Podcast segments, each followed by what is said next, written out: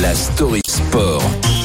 La Story Sport, c'est votre nouveau rendez-vous dans la matinale week-end. Avec vous, Pierre Amiche, bonjour. Bonjour Mathieu, bonjour à tous. Il ne manquait plus que l'officialisation et depuis hier, c'est fait. Hervé Renard est le nouveau sélectionneur de l'équipe française féminine de football. Arrivé attendu depuis quelques semaines, mais qui est-il? Qui est vraiment le successeur de Corinne Diacre? Eh bien Hervé Renard c'est un nom mais c'est surtout une gueule, une gueule de baroudeur. D'ailleurs il en a le CV et la dégaine, adepte du bronzage, des chemises blanches façon BHL et des défis exotiques. En moins de 20 ans il est passé par le Vietnam, la Zambie, le Ghana, l'Angola, l'Algérie, la Côte d'Ivoire, le Maroc. Hein?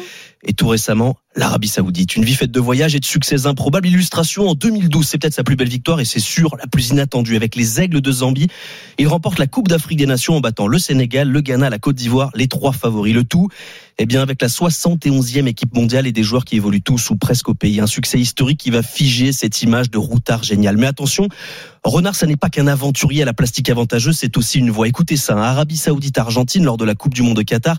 À la mi-temps, son équipe est menée 1 à 0. Sa causerie et son traducteur vont rester dans les mémoires. Messi, at the middle of the pitch, he has the ball, you stay in front of the defense. Take your phone, you can make a picture with him huh, if you want. Yes, but oh, you are in front of the defense, you have nobody, he's going, you follow. Miracle, l'Arabie Saoudite. comprend, hein. Ah, on C'est comprend, c'est collector. clair. Miracle, l'Arabie Saoudite renverse le match 2 buts à 1. Première et seule défaite pour les futurs champions du monde argentin. Victoire historique là encore. Baroudeur, oui, mais pas mercenaire. Hervé Renard impose son style direct, franc, passionné, vous l'avez entendu.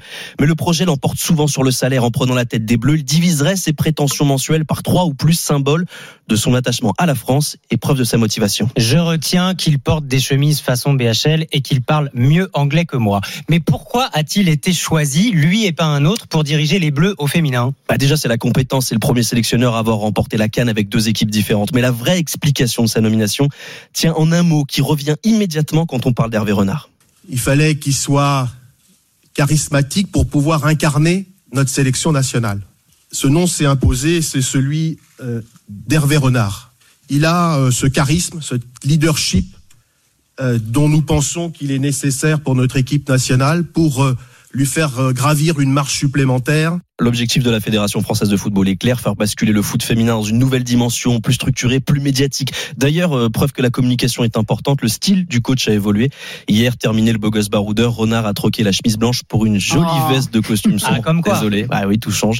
Reste deux limites à cette nomination. La première, c'est que le technicien n'a jamais coaché une équipe féminine, et la deuxième, c'est qu'il n'a jamais vraiment connu le succès en France, malgré des passages à Cherbourg, Sochaux, Lille. Avec le Savoyard, le foot féminin se cherche une nouvelle légitimité aux yeux du public français.